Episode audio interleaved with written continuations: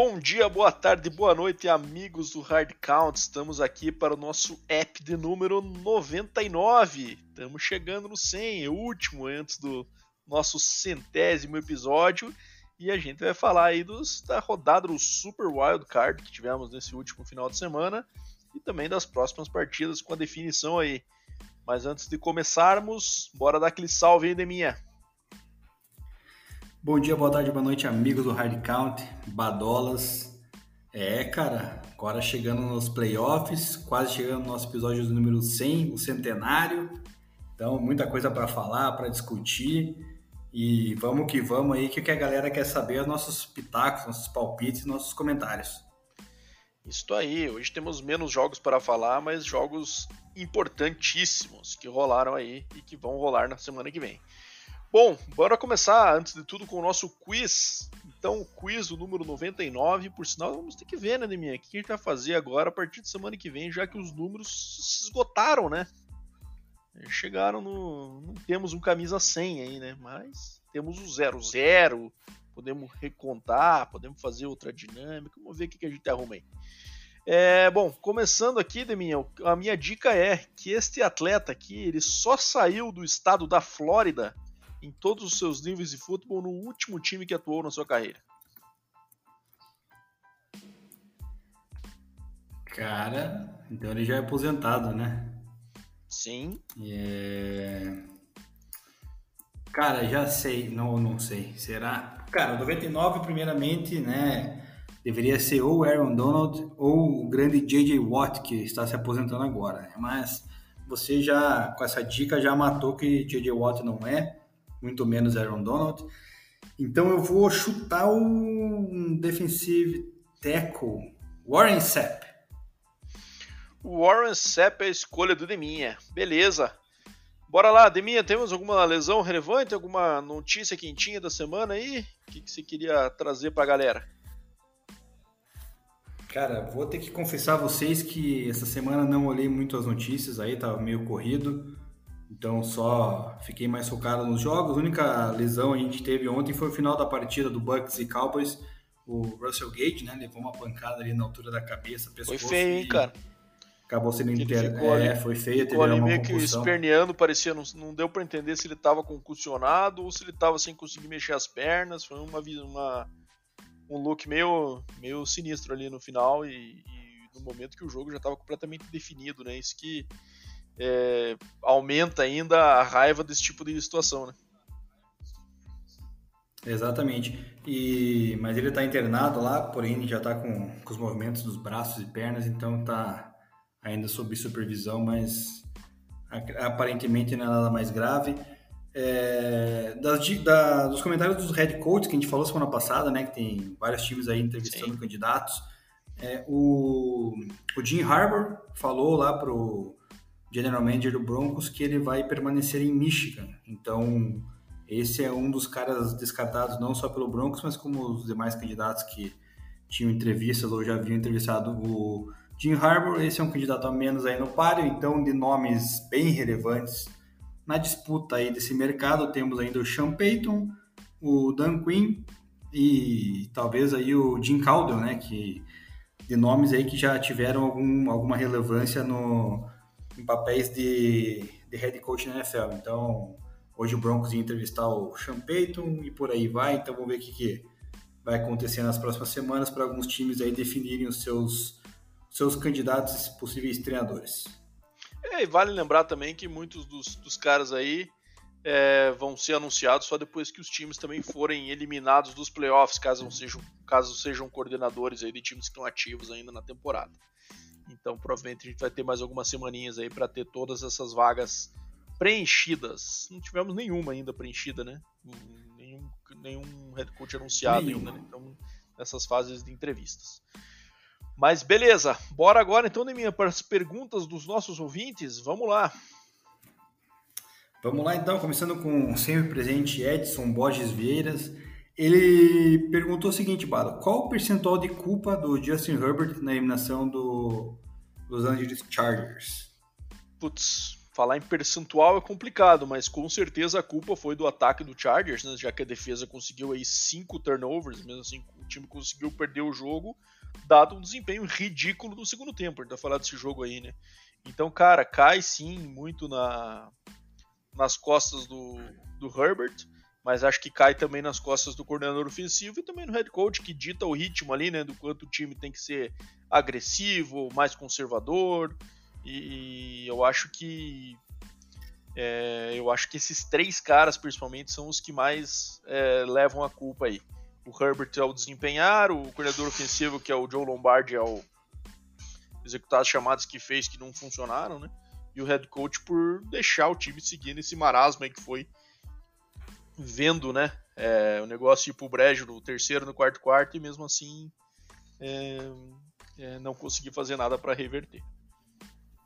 Cara, eu, na minha visão, se for pontuar com percentual, eu botaria só uns 20% aí pro Herbert, cara, e botaria a maior parte dessa culpa pro head coach, cara, porque a gente conhece o Brandon Staley, sabe o quão agressivo ele é nas suas chamadas, né?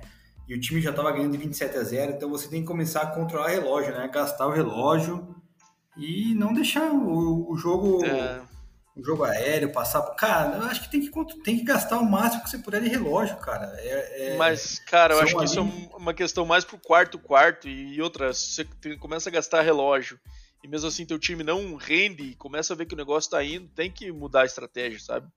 É, eu acho que essa medida ele acabou perdendo aí nessa. Lógico, questão de opinião, né? Mas na minha visão, acho que ele deveria ter sido um pouquinho mais agressivo no terceiro quarto, para quem sabe fazer uma pontuação ali que já faria bastante diferença no final. Né?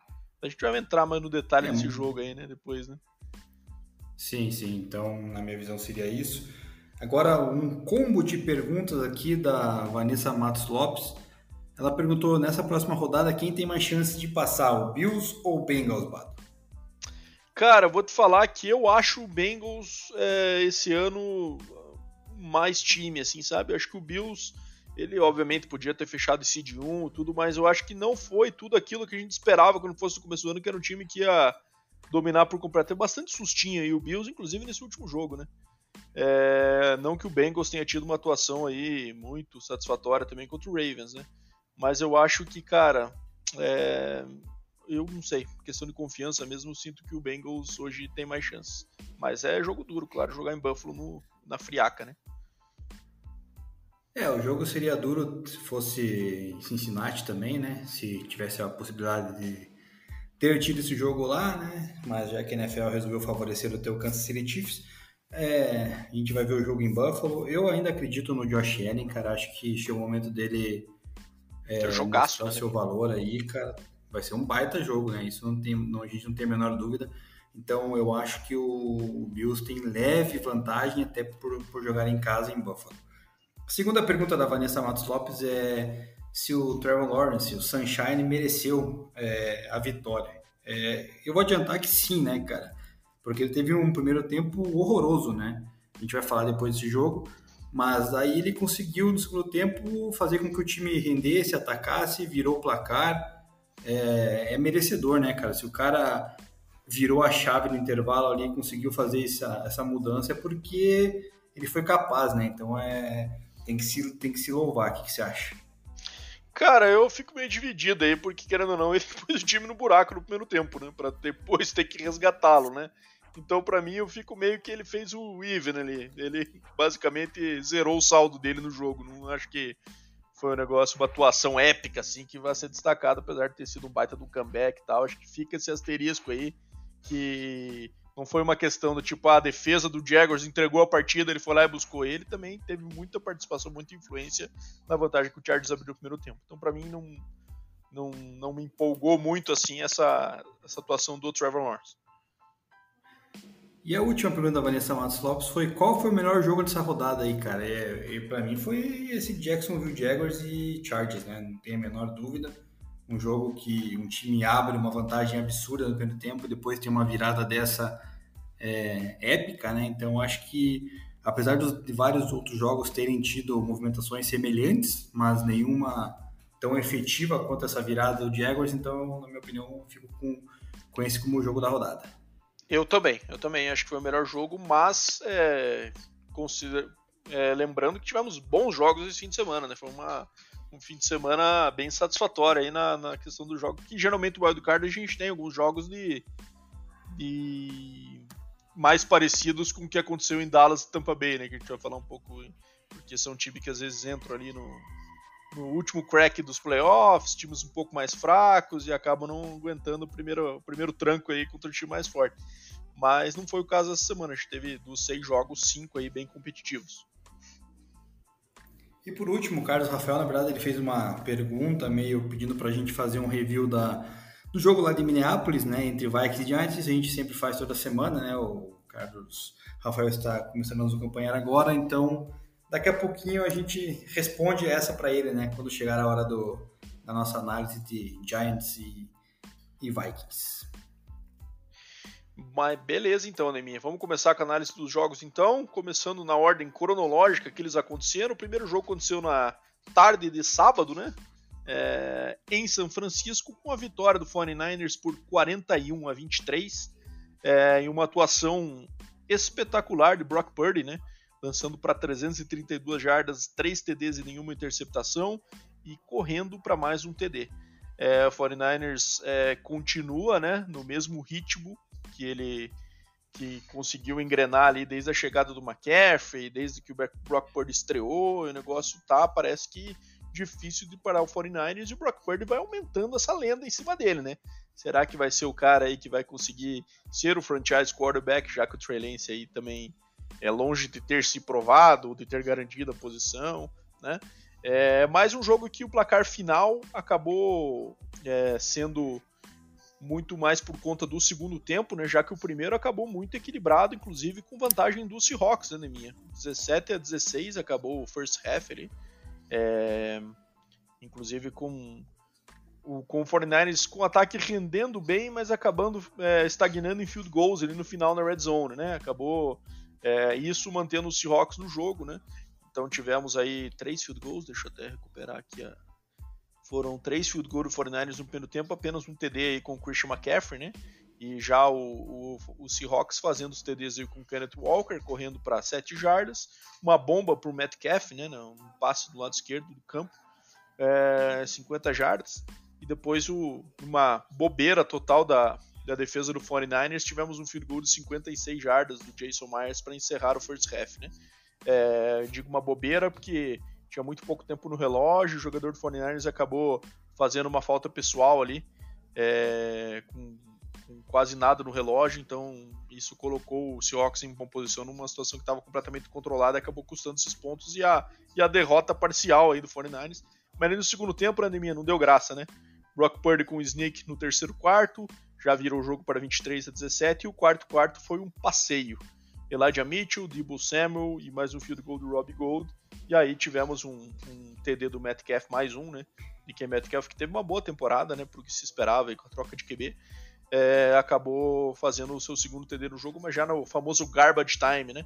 O tempo do jogo que o placar já está definido e os times estão jogando basicamente só por jogar.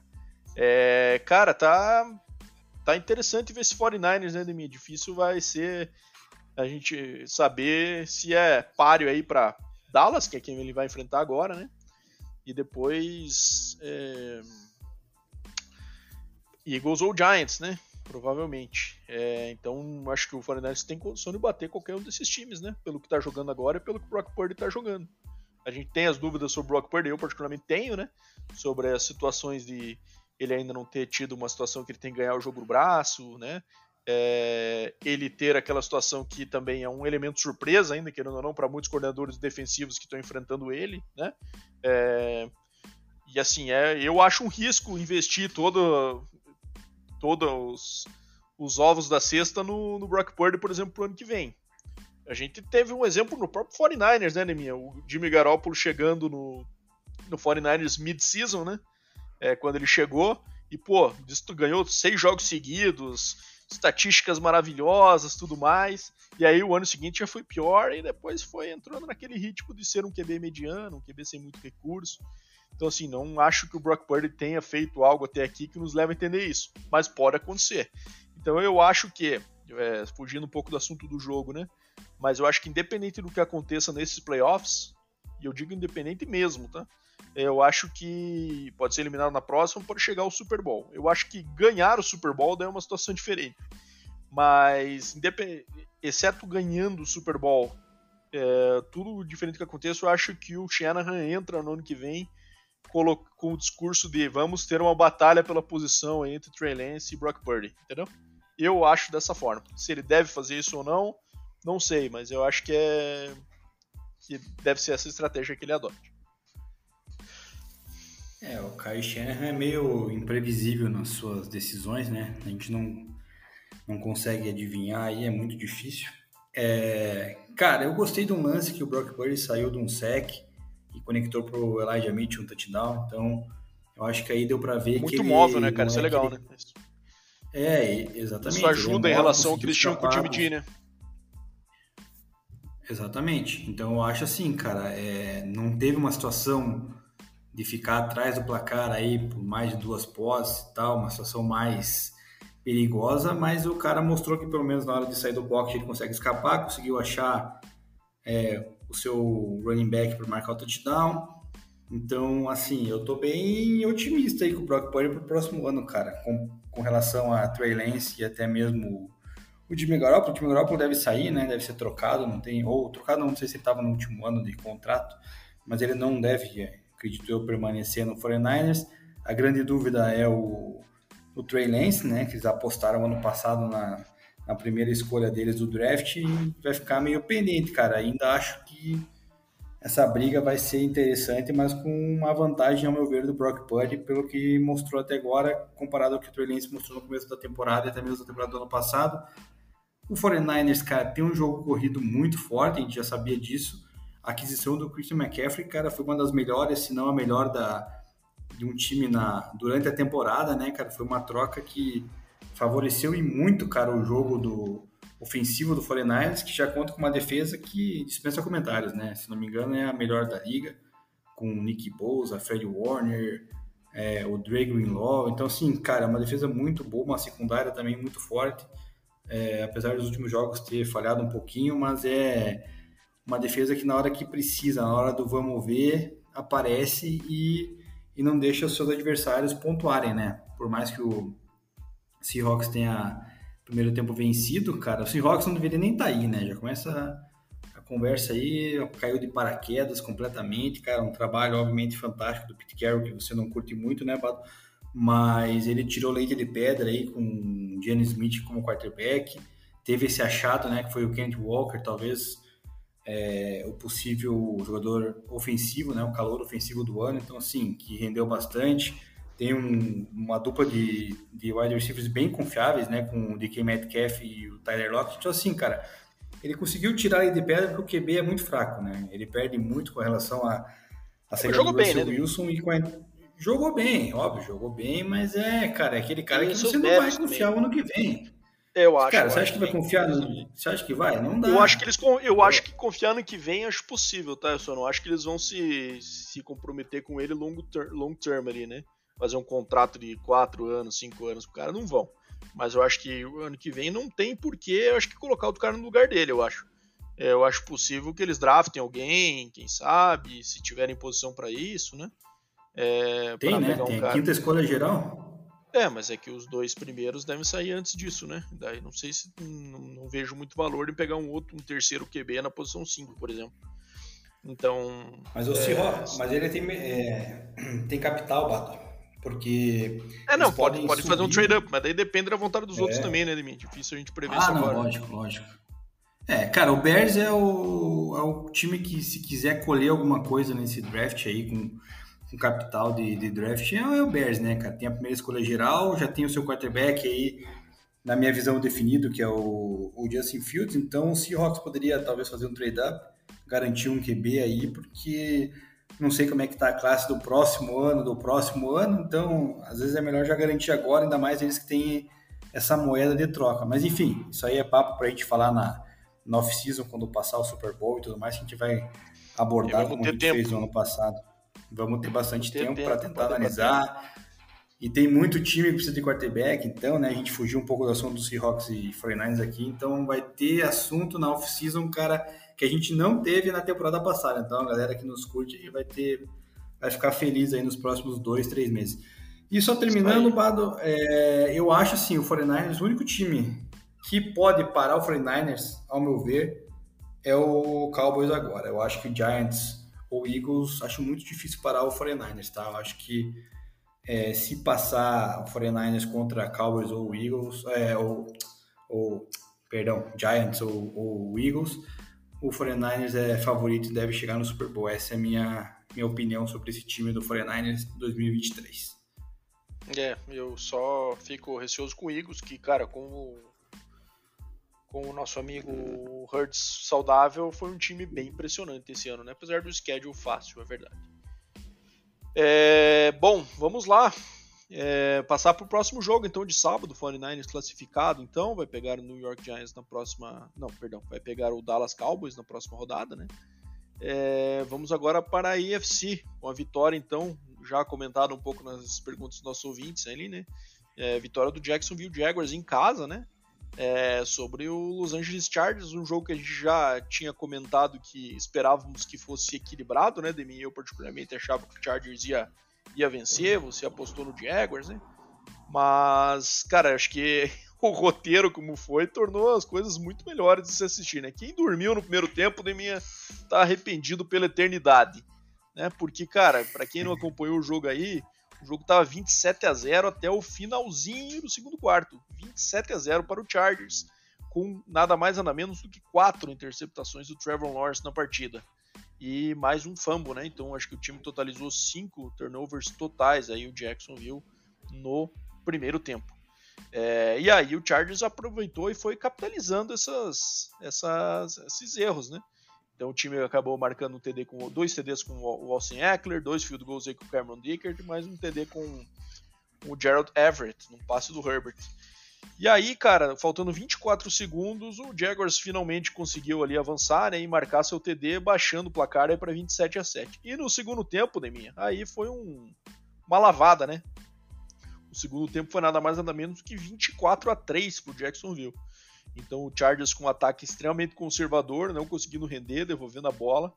É, e, o, e o Jaguars conseguindo marcar diferente do que foi contra o Tennessee né, na última rodada da regular season, que o Jaguars teve várias chances e não conseguia chegar e dependeu de um TD defensivo para conseguir se classificar para os playoffs. Né? É, dessa vez o ataque começou a render. É, o Trevor Lawrence esquentou, retomou, e acho que isso a gente falou um pouco disso na resposta dos ouvintes, né? Mas ele levou para o buraco e depois retomou, então querendo ou não ele zerou o saldo ali. Mas isso exige de fato uma força mental muito grande da parte dele, né? De conseguir se recuperar e ter o segundo tempo que teve, né? É, e daí o jogo foi retomando, o Chargers sem conseguir, sem conseguir avançar, é, e aí o, o, Jaguars entrou numa posição no final de um drive para entrar numa posição de field goal, zerar relógio e, e bater o field goal da vitória, foi o que aconteceu. Então aí o, Riley Patterson bateu um field goal de 36 jardas, que foi suado, por sinal, na minha. Entrou fazendo a curva, quase saindo, entrou no limite máximo da trave ali. Então, vitória do Jaguars. Acho que muito legal, né? A gente vê o Trevor Lawrence evoluindo, avançando, tendo as experiências de playoffs. Ele é um cara que se tem muita expectativa, né? E, e, começar a criar esse tipo de jogo que ficam marcados aí na história. Então, sempre legal a gente ver essa história começando a acontecer. Agora, pro lado do Chargers, na minha, na minha visão, cara, é muito vacilo de comissão técnica, né? É, e aí o negócio pesou bem pro lado do Brandon Staley, né? Teve, teve até papo de demissão e tal. É, eu acho que eu acho particularmente isso um pouco de exagero, né? Querendo ou não, o time vem demonstrando uma evolução a passos um pouco lentos, é verdade, né? Ano passado perdeu o playoff com aquele jogo bizarro lá contra o Raiders do quase empate, né? É, esse ano pegou o playoff perdendo a primeira num jogo desses. É, mas eu acho que é meio é, um treinador jovem que, querendo ou não, tirou aquele estigma do Chargers, né, de perder todos os jogos aí de, de placares curtos na regular season que acabava nem permitindo que ele chegasse numa posição de playoff, né? É, foram por muitos anos com, com, treinadores que não conseguiram resolver esse problema, e o Brandon Staley com uma mentalidade um pouco mais agressiva no começo, que foi mudando também ao longo dos anos, ainda né, minha. é, o Brandon Staley do primeiro ano é diferente desse de agora, na questão de agressividade, pelo que a gente viu, e esse jogo deixou bem escancarado, né? Agora, cara, é, eu tenho minhas dúvidas se esse jogo não é tipo o jogo do Falcons contra o Patriots pro Atlanta, sabe? No Super Bowl. Na questão de, às vezes, tem jogos, cara, que destroçam é, alguns anos da franquia e demoram para se recuperar. É, a gente viu isso acontecer com o Atlanta, como eu falei, a gente viu isso acontecer com o Seahawks depois daquele lance no Super Bowl. Eu sei que eu estou dando exemplos meio meio extremos, que é Super Bowl, né? É lances finais de Super Bowl. É... Mas, cara, tem alguns jogos que marcam, marcam técnico, marcam elenco, marcam é, outros jogadores, outros membros de comissão técnica. E, cara, é, eu tenho dúvida se o Chargers consegue se recuperar desse baque e entrar ano que vem babando para conseguir chegar numa posição parecida. Eu acho que exagero falar em demissão do Bruno Sey nesse ano, mas eu acho que não vai ser exagero, a gente estar tá falando disso no metade do ano que vem para frente. É, cara, eu, cara, primeiramente tem que enaltecer o trabalho do Doug Peterson, né, cara? Ele assumiu um time bem questionável aí do Jaguars após a saída do Urban Meyer e conduziu aí uma virada nessa temporada. O Jaguars estava bem mal, né, cara? Estava com o quê? Um, um 8, não lembro. Não, um 6, acho, se não me engano. Ele estava bem mal, na verdade. O, o recorde do, do Jaguars, não é, vou eu, O Jaguars ano passado só teve uma, é, acho que duas vitórias, se não me engano, e uma delas foi contra o Bills ainda, bem inesperada, lembra? Num jogo lá que deu, sei lá, 6 a 3 um negócio assim. É, posso até ver aqui uh, de minha, o schedule do Jaguars. E daí, cara, deu uma, uma virada, conseguiu resgatar o Trevor Lawrence, que foi muito questionado, né, por ter sido uma escolha número um do ano passado esse ano estava vindo questionado, a gente falou bastante no começo da temporada, né? Que era o ano dele tentar se provar ou não, ele começou bem mal. Mas aí, cara, o cara resolveu aparecer, né? Resolveu conduzir esse time aí com, com peças aí que até então não tão relevantes em outras equipes, né? O caso do Christian Kirk e o próprio Ivan Ingram, né? Que tava Tyrande, que era do Giants e conseguir buscar essa vitória foi algo, cara, maravilhoso, né, cara? Tem que enaltecer. O Doug Peters também ia para aquela conversão para dois pontos, quando o jogo poderia ficar em três pontos de diferença, né? Ele foi e arriscou, cara, e daí o field goal garantiu a, a vitória no final. Então, assim, cara, teve Confirmando culhões. aqui, Deminha. É, o Jaguars teve três vitórias no ano passado sobre Dolphins, é, 23 a 20, é, Bills 9 a 6 esse jogo, e aquela vitória contra o Colts, que eliminou o Colts dos playoffs no ano passado, lembra? No final. Exatamente, ali já começou a dar um, uma mudança. E ali não tinha mais Urban Meyer. Né, não, não tinha mais Urban Meyer, né? Urban Meyer foi um. Foi um, uma pedra no sapato do Jaguars, mas, cara, é é, eu fico feliz de, de, ver o Jaguars bem assim, cara, porque é uma equipe até nova, né, na NFL, assim, não é tão antiga, não é tão tradicional.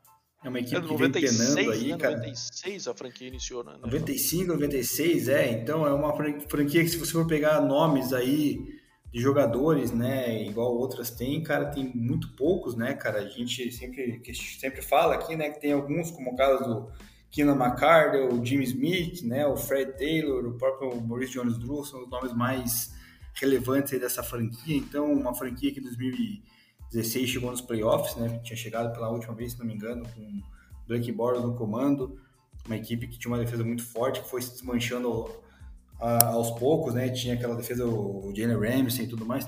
Mas assim, cara, o Jaguars é, é uma equipe que não dá para desacreditar, cara. Tem muita gente. Depois a gente vai falar do jogo contra o Chiefs, cara. Tem muita gente já que acha que vai ser moleza, que não sei o que lá, mas, cara, não dá para duvidar, cara, porque nunca se sabe como que o, o jogo terrestre, principalmente do Jaguars, vai produzir, cara. O, o Etienne, mais uma vez, correu mais de 100 jardas, 109 jardas, um jogo que para você ver, o Jaguars estava muito atrás do placar e mesmo assim correu 20 vezes o Travis Etienne, né, cara? Para você ver que eles não abdicaram do, do jogo terrestre, né? Então. E teve aquela conversão de quarta um... descida que foi maravilhosa, né? Na formação em T lá, que era usada muito nos anos 60 ali. É, que eles correram. Também uma Diamond Formation, né? Que fala isso. É, né? é aquela. É aquela é um Diamond, mas quando faz aquele losango, né? acho que ela será T mesmo, formação T que eles chamam, que é o QB under center e três caras alinhados é, lado a lado no, no atrás dele. É, e aí, cara, nesse momento aí o, a, a, a, tendência era uma corrida pelo meio, né? E eles usaram essa formação para bloquear os edges ali e conseguiu o Etienne correr aberto e ele foi muito inteligente, não só quebrar a corrida longa, mas de cortar para o meio do campo, né, para manter o relógio rolando ali e não não salvar eventualmente uma oportunidade de, de devolver a bola para o Chargers. Exato. E do lado do Chargers, né, que o Jaguar já enalteci bastante, acho que tem que abrir o olho aí no possível jogo contra o Chiefs. E do Chargers, cara, o Brandon Staley para mim entra numa corda bamba aí, né? Muito se questionou, daí o Herbert falou depois do jogo que o time tá com o Brandon Staley, mas cara, a primeira temporada dele foi excelente, depois as outras já tá decaindo e não tá lá essas coisas, não tá conseguindo conduzir. Um jogo terrestre muito, apesar de ter o Austin Eckler, cara, o jogo terrestre do Chargers é muito fraco, né? Ele marcou dois touchdowns corridos, mas você vai pegar ali a média dele é de 2.7 é, por carregada, só 35 jardas, cara, é, é, é, complicado, cara. Você não vai Pra Fantasy é lindo. Pra tiver... Fantasy ele é, um, ele é um monstro, né? Mas, cara, ele, querendo ou não, ele mascara um problema do Chargers, porque ele não é um bom corredor entre os tackles, por exemplo, né? É um cara que é consistente o suficiente para carregar esse jogo corrido com a, com a fama que ele tem, né?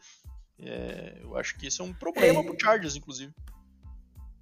É, ele não é um jogador forte também, né, Bado? Fisicamente, aquele trator. Ah, forte assim, ele é, né? Ele é até é considerado não, um cara trator... forte, mas ele é pequeno, né? Não, eu digo assim, o forte de, de atravessar a linha ali, igual vários running backs fazem. Por exemplo, vou, vou citar o, o Javonte Williams, que é do Broncos, que eu acompanho direto, que ele também é um jogador baixo, porém um cara que quando vai pelo meio, corre pelo meio ali, pelo buraco, gap A ou B ali, ele consegue avançar 5, 6 yards, entendeu? Não é o caso do Eckler. O Eckler, no primeiro contatinho ali na, no meio da, das trincheiras, ele já cai, né? Então, é, daí fica difícil, cara. Se o time não, não consegue achar uma solução para rodar o jogo corrido, o Chargers que né, teve vários running backs na sua história, um deles um dos maiores, que foi o Ladinian Tomlinson, né? Não pode deixar uma equipe ter... Foi o maior que eu vi jogar.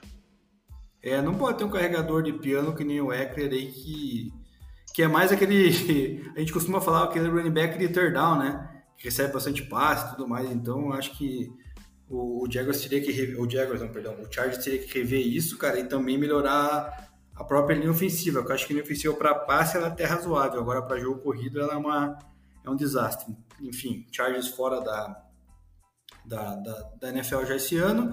E só para falar, né, nossos palpites lá ficaram 4 a 4 né? Porque eu acertei aí a a vitória do Jaguars contra o Chargers e acabei 3 a 3, a do a do 4 a 4, 3 a 3, isso. E aí acabei errando do Bucks contra o Cowboys que você acertou.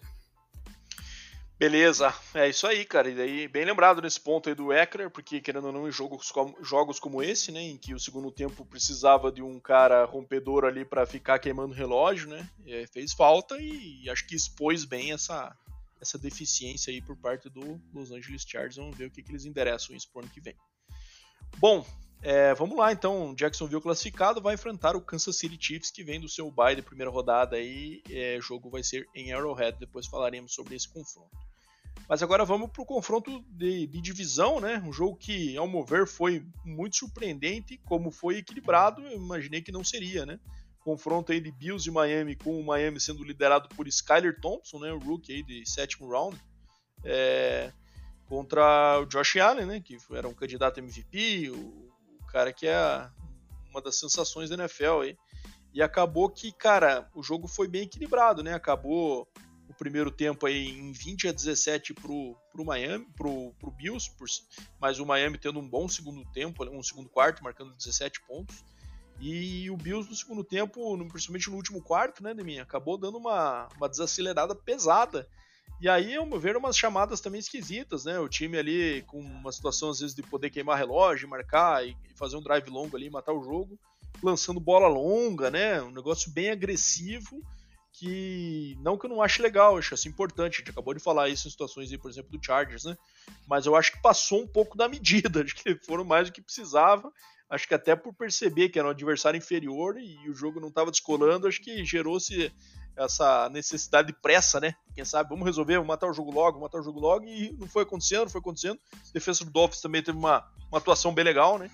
E, cara, mas é, então só fazendo a recapitulação aí, acabou então 20 a 17 o primeiro tempo.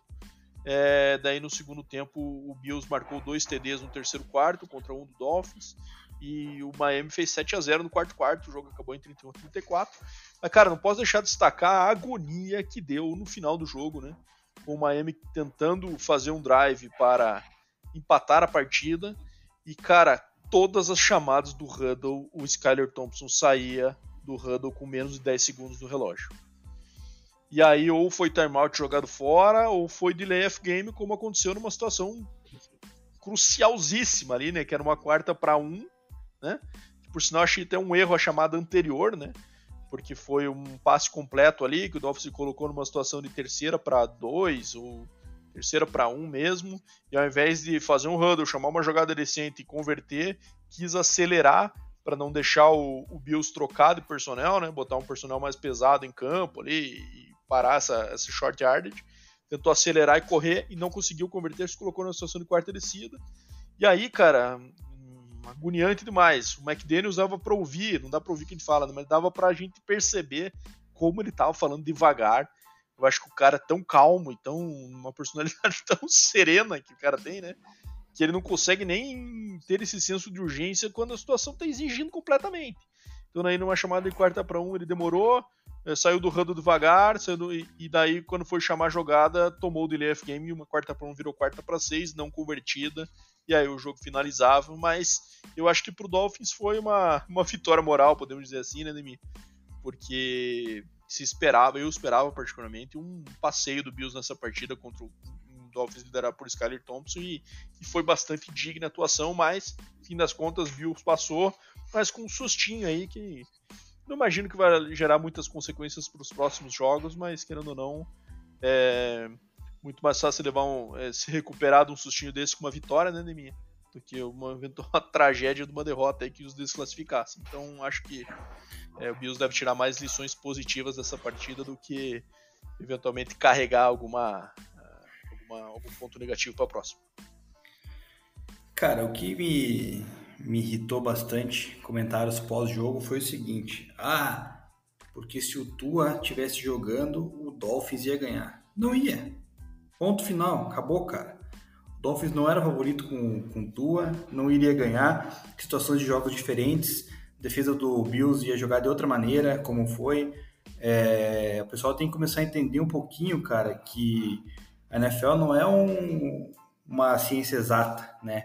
se tiver o jogador X vai ganhar, se tiver o jogador Y vai perder, cara, porque as defesas se ajustam de acordo com o quarterback que vai enfrentar. A gente vai falar depois do jogo do Bengals também, a mesma coisa. Então, assim, o pessoal começa a falar, ah, se o Tua jogasse... Cara, primeiro que o Bills com certeza iria mudar seu esquema de jogo, né, ah, defensivamente, para evitar com que o Tua pudesse ter as suas armas de entregar a bola para Tariq Hill, para Jalen Waddle, né? Então começa por aí. É, segundo, o Bills é, sofreu nesse jogo, quando abriu 17 a 0 no primeiro tempo, aconteceram duas picks, né, do, do Josh Allen, e as duas não foi culpa dele, né?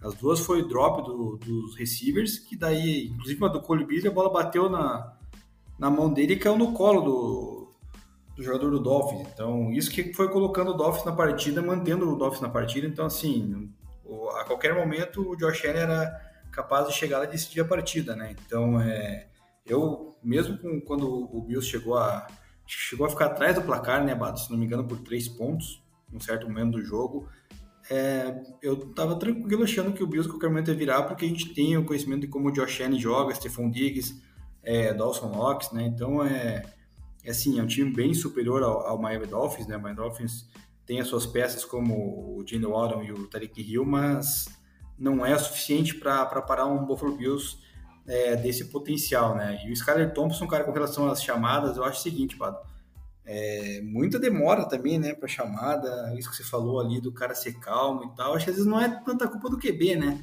Sair do huddle ali na... Não me pareceu, é pareceu mais, tipo, mais demora na comunicação mesmo. É, tipo, porra, cara, passa o, o feijãozinho com arroz aí se você quer mostrar alguma coisa, né, cara? Daí os caras querem inventar aquelas chamadas, né, que só para chamar a jogada demora 10 segundos, aí complica, né, cara? E o cara ainda inexperiente, né, cara? Acho que era o quê? O segundo cara, jogo outro, dos com titular, primeiro, não lembro. Tá de munhequeira pra isso, né, Neminha? Para quem sabe agilizar Também. um pouco as chamadas. É que os técnicos têm, às vezes, essa questão de usar a munhequeira, muitos QBs, inclusive, não gostam, muitos técnicos não gostam que o QB, não, que o QB use, mas, enfim, é, eles costumam chamar, mesmo que o cara tenha jogada escrita na munhequeira, para que no momento que ele for chamando, o QB já vá processando e depois repita isso para os companheiros já com a jogada em mente, e não necessariamente é, ter que comunicar para os seus companheiros, enquanto ele também entende qual jogada é, entendeu? Então tem essa dificuldade. Mas, cara, é uma situação de urgência ali, né, amigão?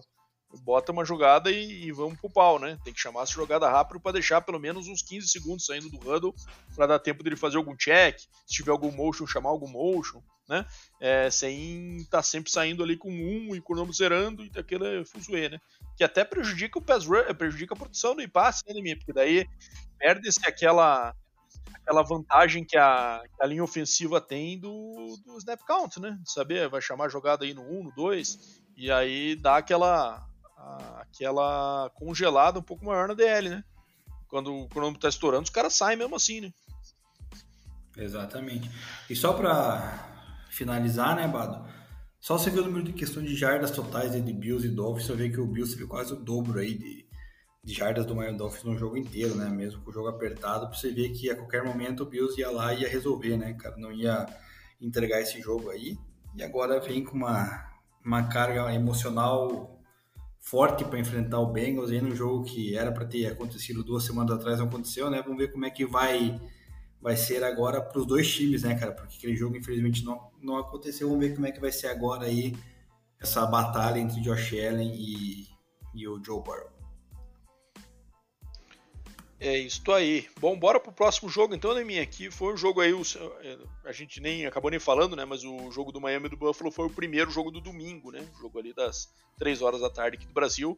Depois das 6h20 tivemos então é, Giants e Vikings jogando aí em Minnesota, né? Então, é, Minnesota recebendo essa partida em casa contra um time aí que embalou no final da temporada, né? Que foi o Giants. Teve um começo bom, depois uma pequena queda ali no meio e no final do ano voltou a dar uma embalada com o Daniel Jones jogando bem no final do ano. E isso carregou para os playoffs, né, Neminha? Que a gente teve um shootout, né? Um famoso tiroteio aí nessa, nessa partida, com os dois times começando muito quente, né? É, não, no primeiro quarto a gente não teve nenhum passe incompleto da minha. Então os caras estavam voando mesmo, tanto o Cousins quanto o Daniel Jones. E daí começou a partida ali com o Minnesota abrindo 7 a 0 Giants empatando em 7 a 7 né? Com, com um TD ali do, do Saquon Barkley, né? E depois o Giants virando para 14 a 7 ali com o TD do Isaiah Hodgins, que teve também uma partida bem, bem destacada, né?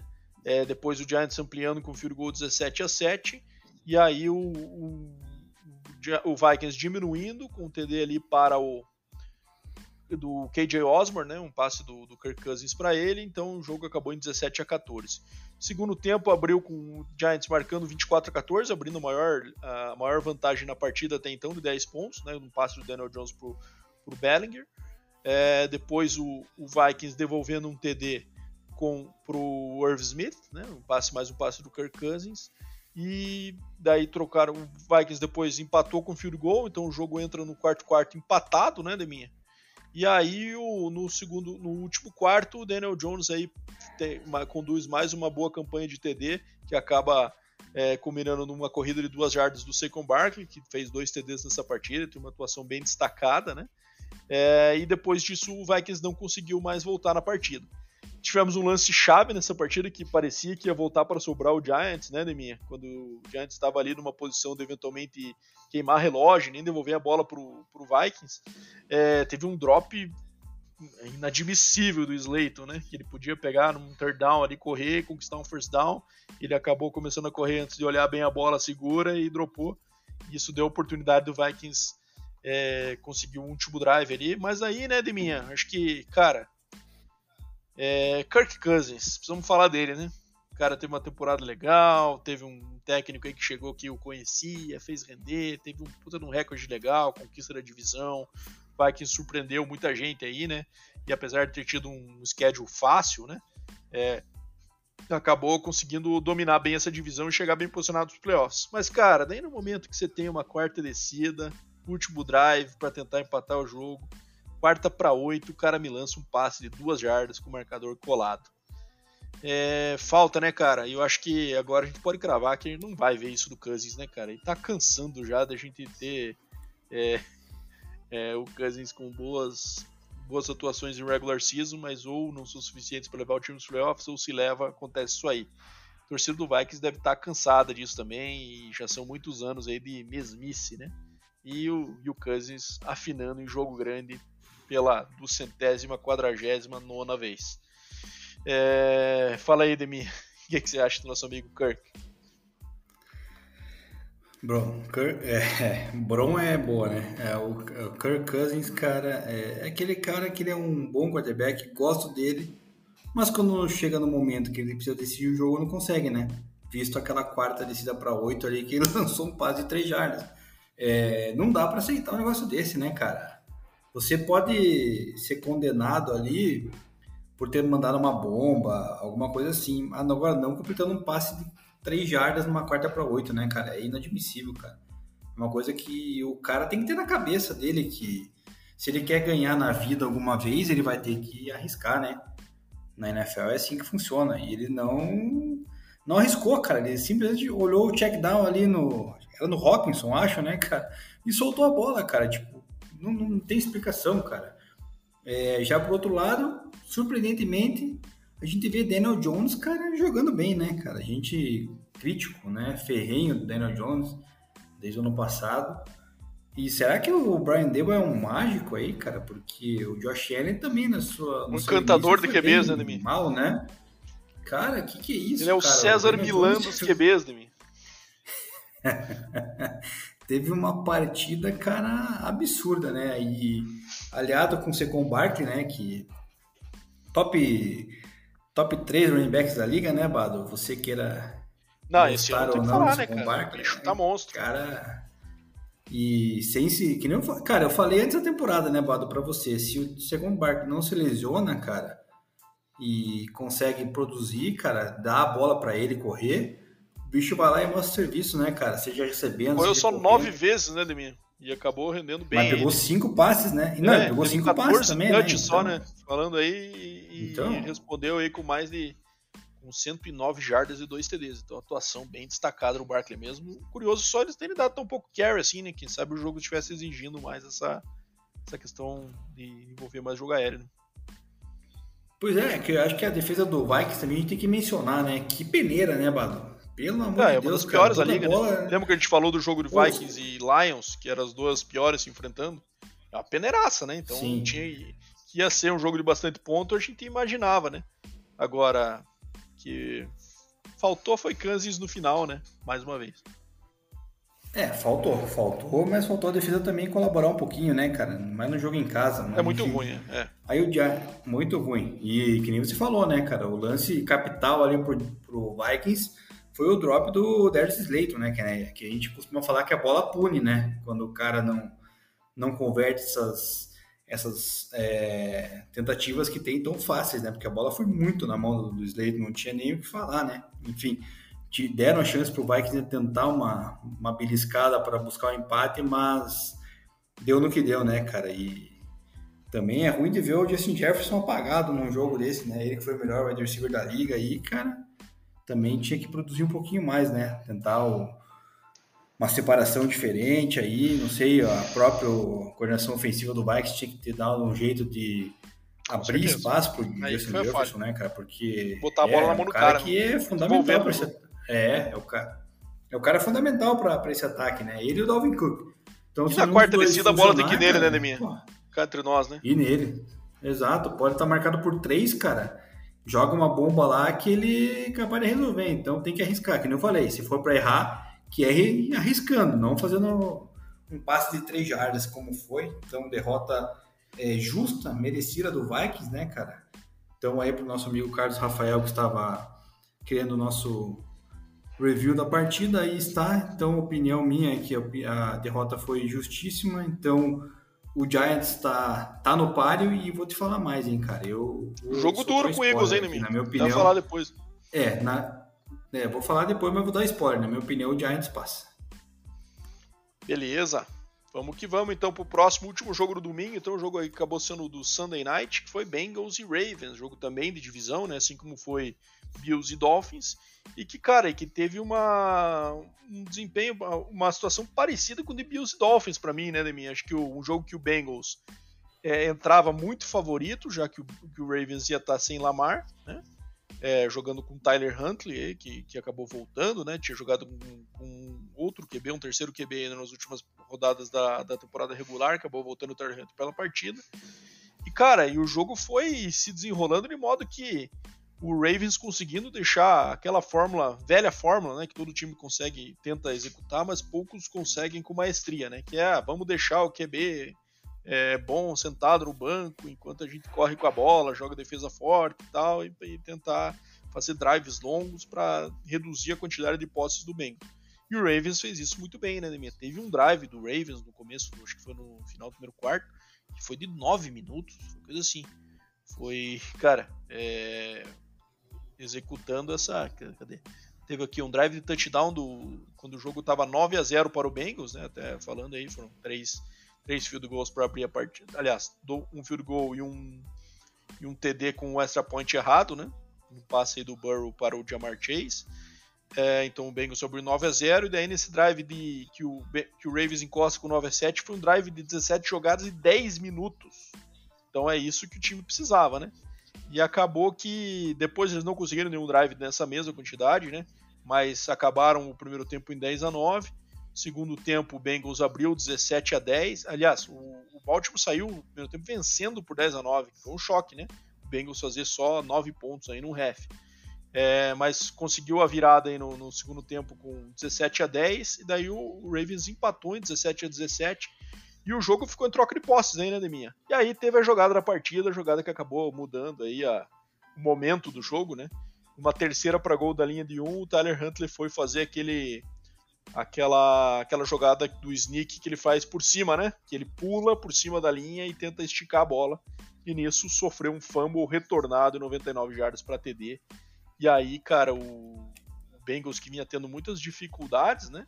Em avançar, conseguiu essa vantagem e o Ravens é um time aí que não estava desenhado para isso, né? Para ficar atrás do placar, precisando de um drive final e mesmo assim chegou numa situação ali é, um, na linha de 27 jardas, o campo de ataque, faltando aí seus menos de um minuto.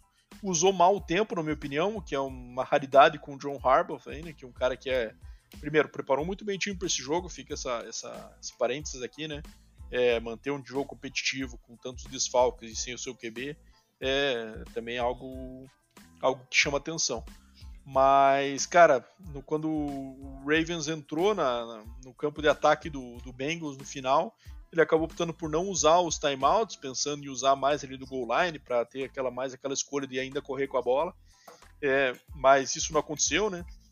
E o time sofreu falta e com isso é, o, o nome foi passando e acabou ficando com uma quarta para 20 da linha de 27, com apenas 8 segundos no relógio, né?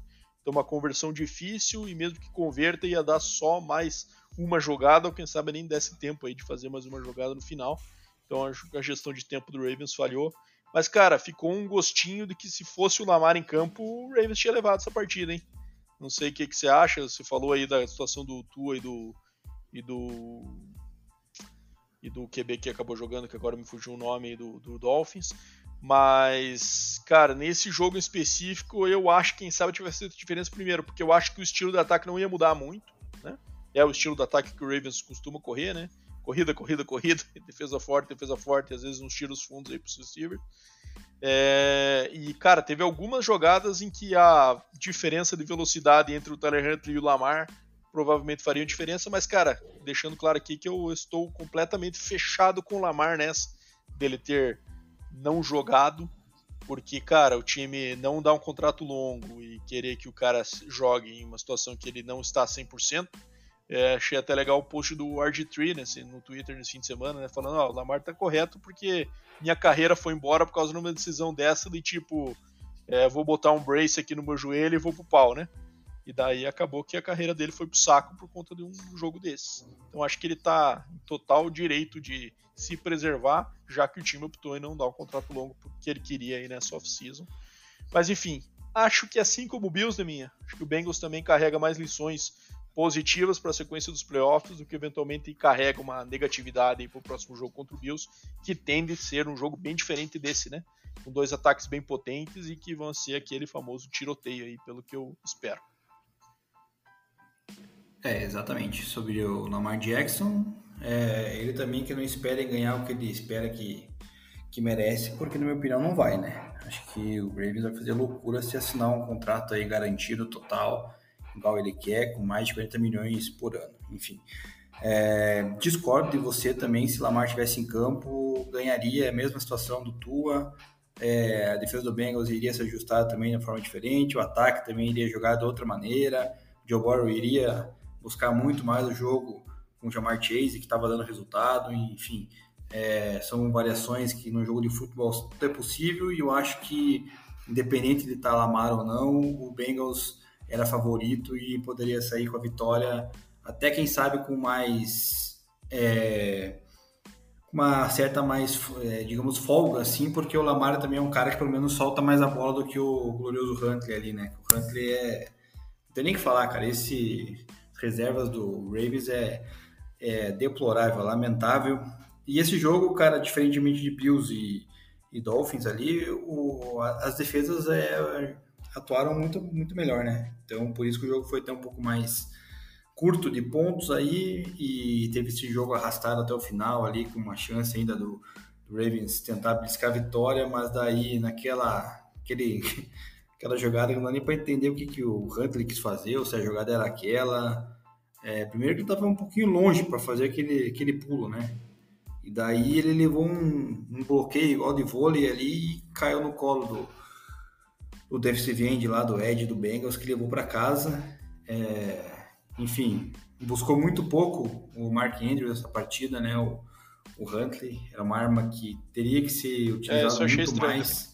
Tinha que ter envolvido é, mais o cara. Muito pouco, cara. Teria que ter jogado a bola nele pro cara. É o cara que é a segurança do, do ataque do, do, do Baltimore, né, cara? Então. Obviamente um ele estava muito disso. bem coberto, imagino eu, né? Mas mesmo assim, tem que arranjar formas e botar a bola no principal, principal jogador do jogo aéreo. Não tem jeito. Também, mas é igual o Chiefs com, quando joga no Kelsey, né? Mesma coisa. Então é um cara mais confiável e ele vai dar um jeito de conseguir pegar a bola. Jamar Chase conseguiu pegar várias bolas disputadas nessa partida em cima do Marlon Humphrey, se não me engano, né? Não, do Marcus Peters. Então você vê que o cara, quando o cara tem esse diferencial, o cara consegue resolver.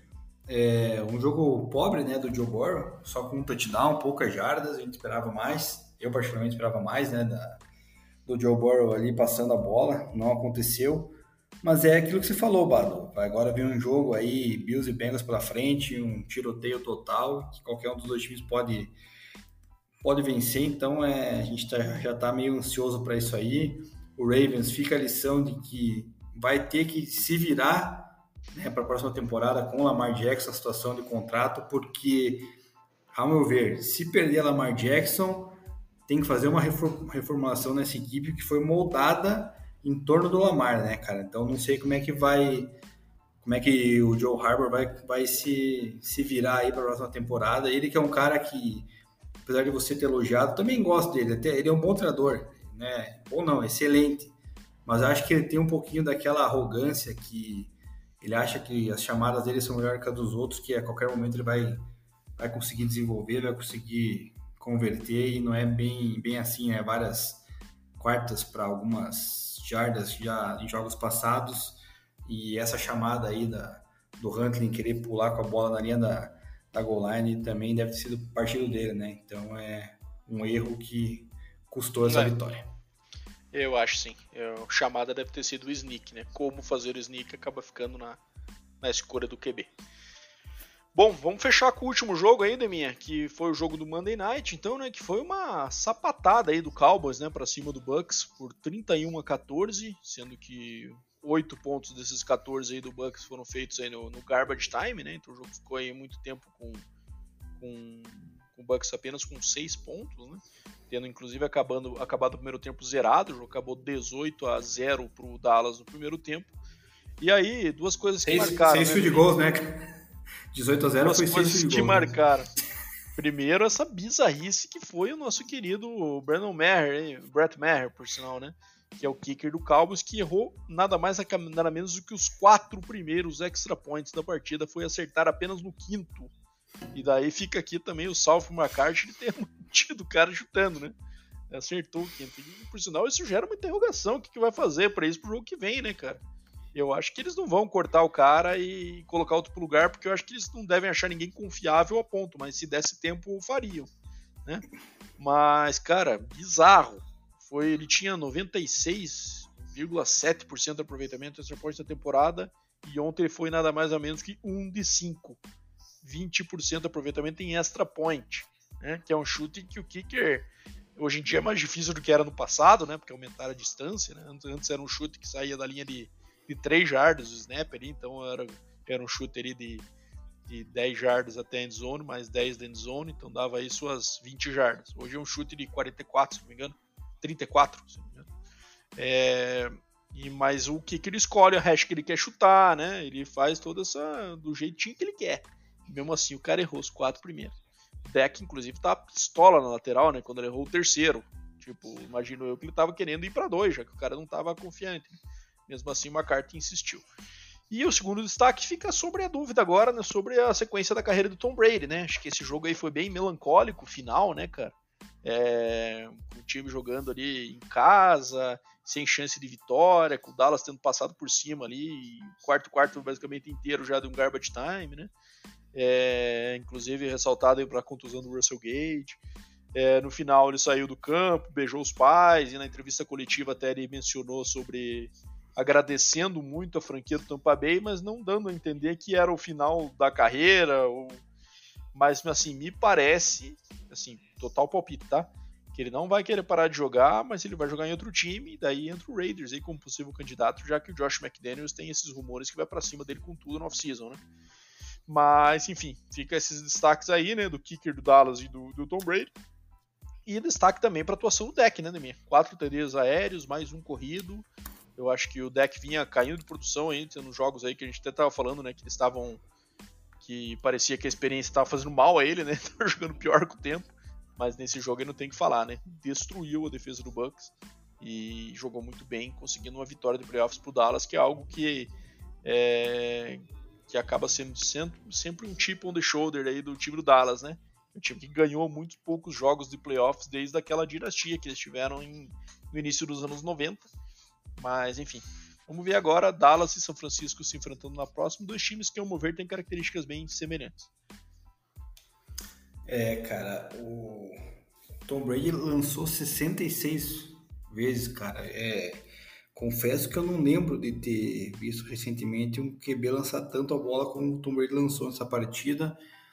É, a defesa do Bucks muito mal, né, cara? A defesa do Bucks não ajudou em nada é, o ataque.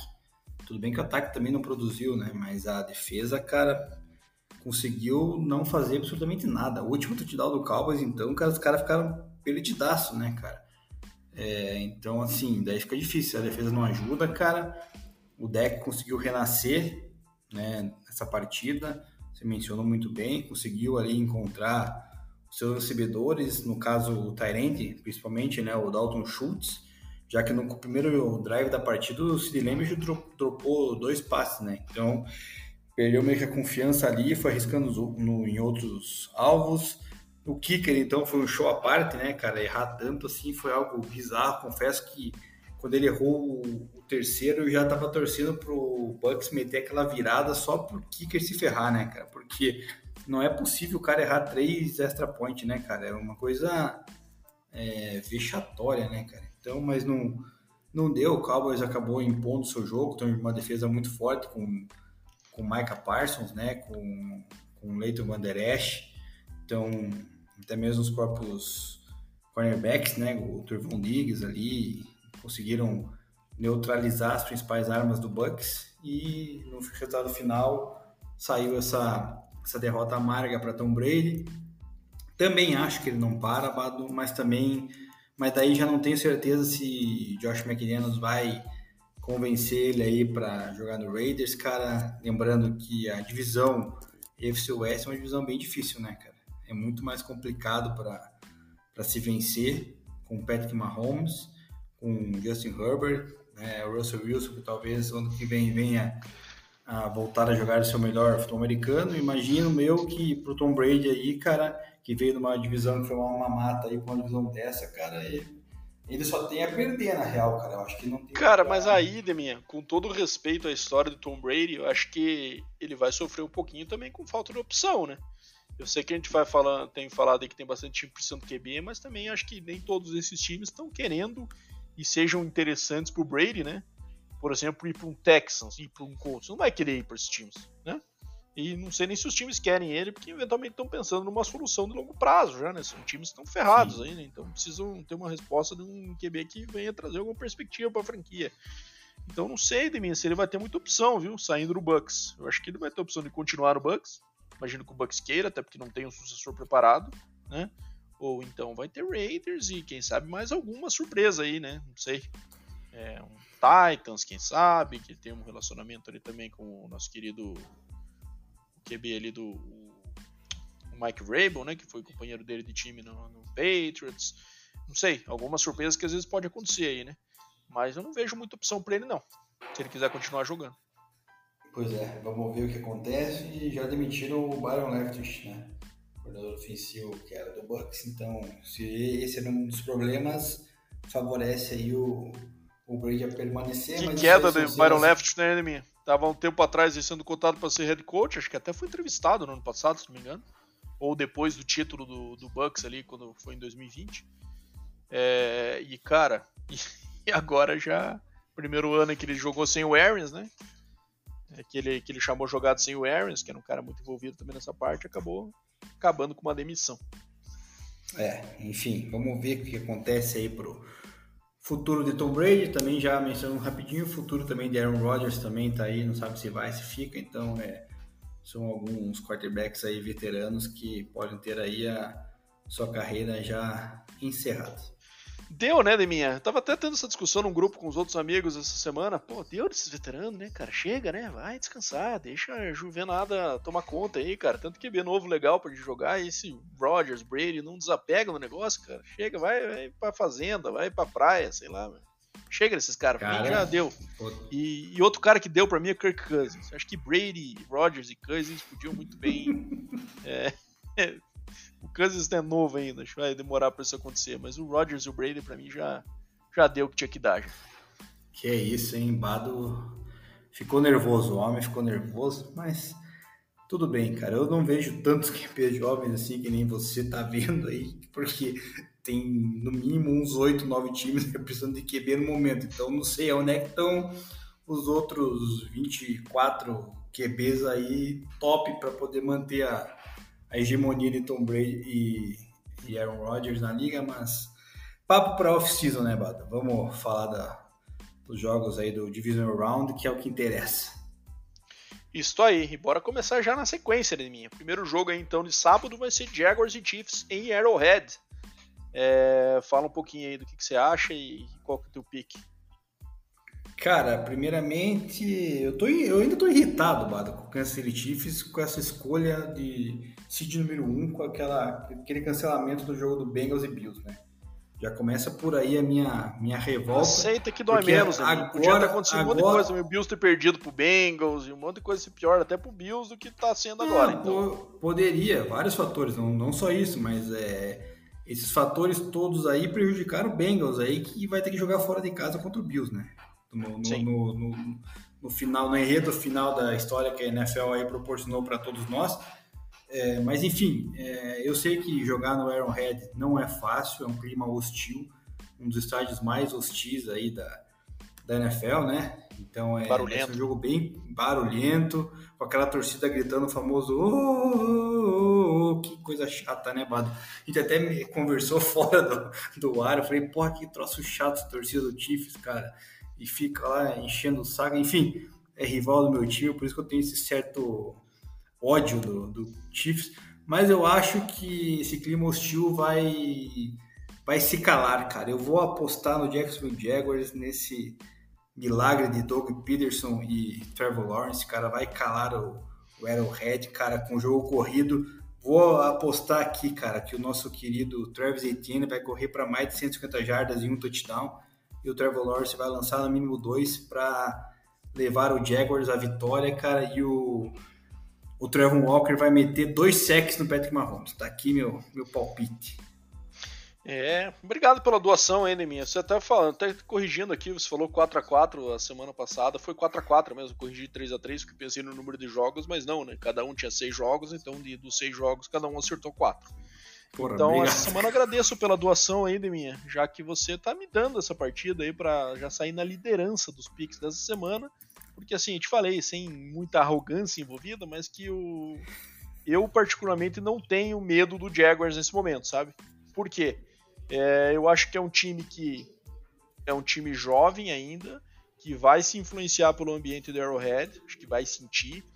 E eu acho que é um time que não tem um jogo corrido consistente o suficiente para deixar o Patrick Mahomes fora do campo. E o ataque ainda é inconsistente o suficiente para não conseguir bater de frente com o Mahomes num, num shootout. Então, por isso eu acho que o, o Jaguars não vai ser páreo por Chiefs nessa semana. É, eu sei que a gente falou do Etienne, que teve bons jogos e tal, mas ele teve bons jogos, que daí passam. A gente vai fazer uma análise aí, teve jogo que teve muito poucos carries, que o Doug Peterson abandonou completamente a corrida, né? Então acho que é um time que ainda é inconsistente, seja no ritmo do ataque, seja no jogo corrido, que é fundamental para vencer o Chiefs, né? E além disso, o ambiente também acho que o, o Trevor Lawrence deve, deve sentir. Né? Então eu vou de Chiefs essa com uma certa segurança nesse jogo. É disso que eu gosto. Bora para Giants e Eagles, jogo aí em Filadélfia, né? O Eagles também é CD1, vindo de, de first round bye.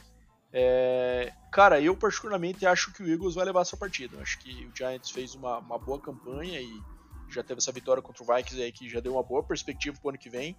Mas eu não me deixo de impressionar com a temporada que o Eagles fez e o Jalen Hurts essa semaninha aí de descanso com certeza vai valer. E eu acho que ele entra, entra pesado nessa partida. Eu acho que o, que o Eagles vence, mas tende a ser um jogo difícil, sim, pelo nível que o Giants apresentou aí contra o Vikings. Eu mencionei antes, já dei spoiler, que acho que o Giants vai levar, continuou mantendo essa, esse palpite.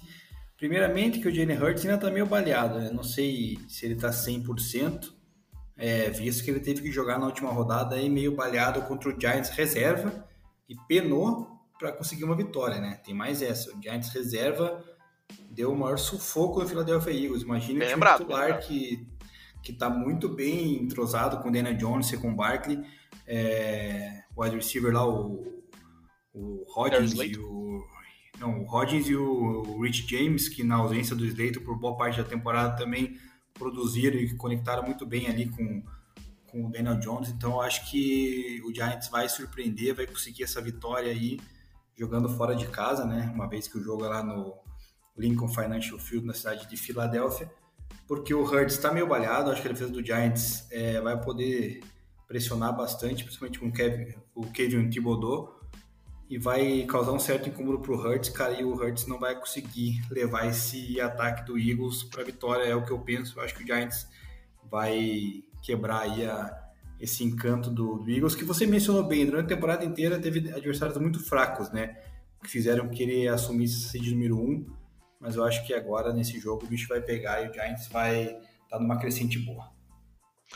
Beleza. Bengals e Bills da minha jogo em Buffalo, já que você estava falando aí, qual que é seu palpite? Cara, esse jogo, confesso que puta, é difícil, cara. Primeiramente que eu gosto dos dois quarterbacks, né? Gostaria de muito ver os dois disputando uma final de UFC que não, infelizmente não pode acontecer.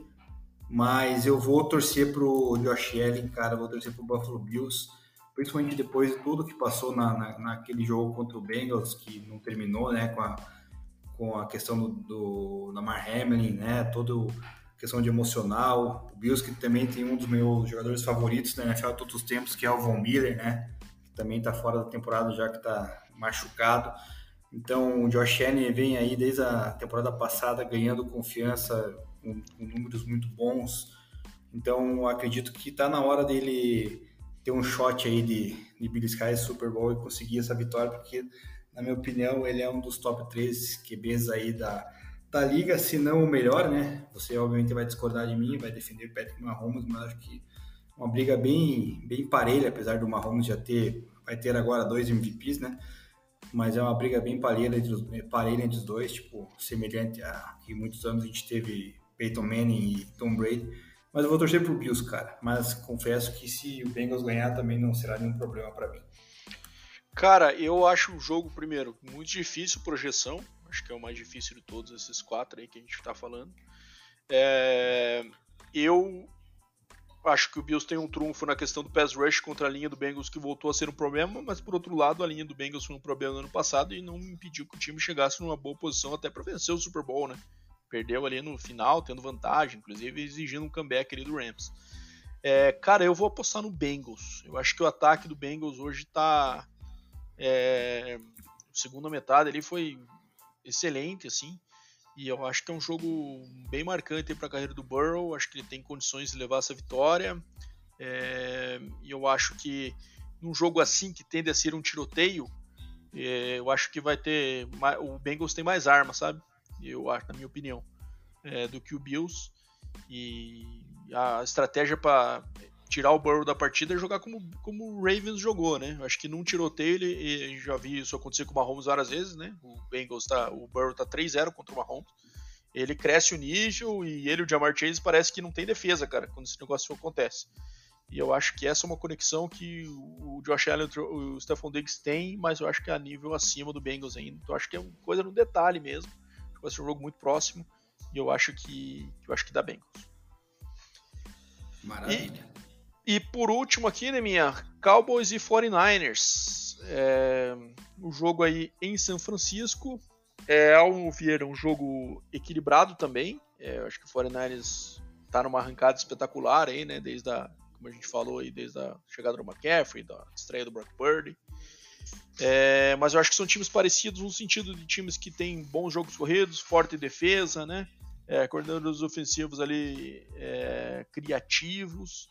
Cara, eu vou chocar nessa de minha. Eu vou de Cowboys. Acho que o Cowboys choca o 49ers e acaba levando o Brock Purdy para uma situação aí que ele não enfrentou nessa temporada ainda.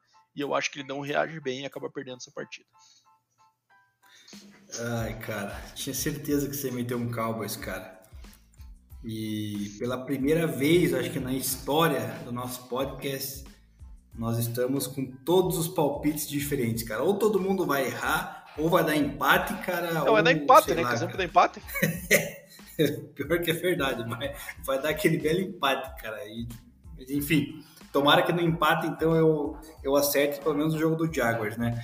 É, eu acho que o 49ers vai ganhar, cara. A defesa do 49ers é muito monstruosa comparada ao do Cowboys. O Cowboys é boa, né? É excelente. Mas eu ainda acho que a defesa do 49ers é melhor.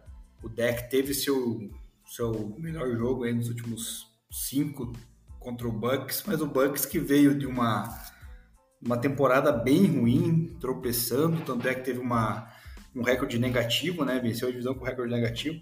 Então, assim, eu acho que por mais que o Bucks tenha, o Cowboys tenha vencido o Bucks uma certa folga, é, agora o buraco é mais embaixo, né? O jogo terrestre da equipe do 49ers é absurdo com o Christian McCaffrey, também com o Debo Samuel ajudando, ainda tem Brandon Ayuk, então assim, tem o Elijah Mitchell, então eu acredito que o, que o Fornés vai fazer valer o fator, fator casa e vai fazer essa final de NFC contra o Giants.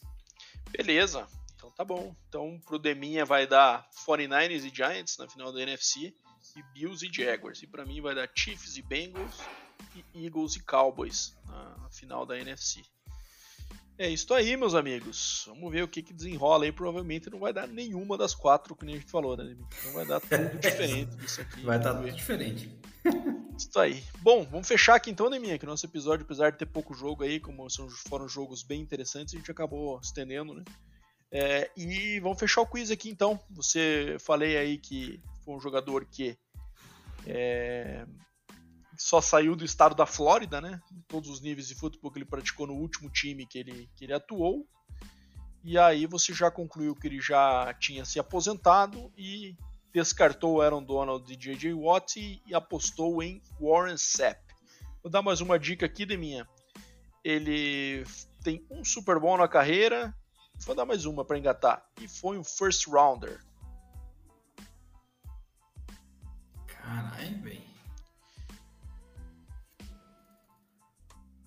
Pô, agora você pegou, hein? Tem um Super Bowl e foi first round. Cara, agora o. Cara, eu não lembro onde que o Aaron Donald fez college pra descartar ele. Mas o. Ou será que é o Warren Sapp? Cara, tá difícil, hein? Dê mais dicas, cara. Tá bem. Mais dicas, minha. Vamos lá, então. É... Cara, o que, que eu posso te falar aqui de dica? Ele jogou em apenas dois times na sua carreira na NFL. tá. Aaron Donald não é, né? É, cara, eu tava na dúvida daquele cara que jogou no Miami Dolphins, o, o Jason Taylor, cara. Mas eu não lembro se ele chegou a ganhar Super Bowl, cara. Porque. Que times ele jogou, Demi? Cara, eu acho que ele deve ter jogado no, Patriots, será que não?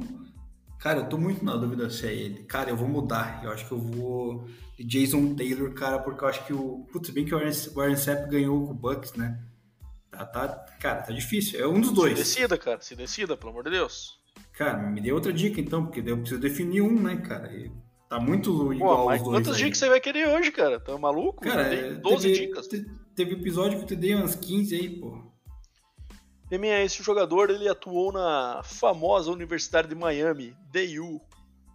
Ah, então é Jason Entre os anos de 1992 e 1994. Ah, então é Jason Taylor. Não tem erro, porque eu acho que o Warren Sapp não jogou na DU, cara. É Jason Taylor, vai. Pode, pode me confirmar. Resposta vai. final? Resposta final. Então você está errado, Deminha. Era o Warren Sapp, cara. O Warren Sapp jogou na DU. Warren Sapp, Porra. defensive tackle número 99. Não, Cara, jogou aí na, na, na, Universidade de Miami, jogou no High School de Apopka, na Flórida. É, jogou o college de Miami, 92 a 94. Foi draftado no draft de 95, na pick do número 12 do primeiro round. E jogou a sua carreira no Tampa Bay Buccaneers, 95 2003. É, quando conquistou então o seu Super Bowl em 2002, né? É, naquela defesa fabulosa do Bucks que tinha Derrick Brooks, que tinha é, enfim, um, Barber, uma, um John Lynch, né? Uma galera muito fera. É, e o, depois ele foi para o Oakland Raiders em 2004 a 2007, quando então encerrou a sua carreira. É, ele tem aí é, já é um membro do Hall da Fama, né? Também é, e tem essa, esse anel do Super Bowl aí na sua carreira. Aliás, tem não, né, minha? Tinha, porque a, carreira, a vida recente aí do Warren Sapp fora dos gramados foi bem turbulenta. Ele foi, chegou a ser preso e processado aí por algumas questões de agressão e envolvimento com prostituição, tudo mais, e problemas financeiros, minha. Ele inclusive já alegou que ele não tem mais nem o anel de campeão dele em Miami, quando ele jogou na Under e foi campeão nacional, e nem mais o seu anel de de campeão do Super Bowl. Ele acabou aí vendendo, fazendo alguma transação para tentar recuperar. É, teve também leilão da sua casa, enfim, não foi um cara que administrou bem a sua carreira após a aposentadoria.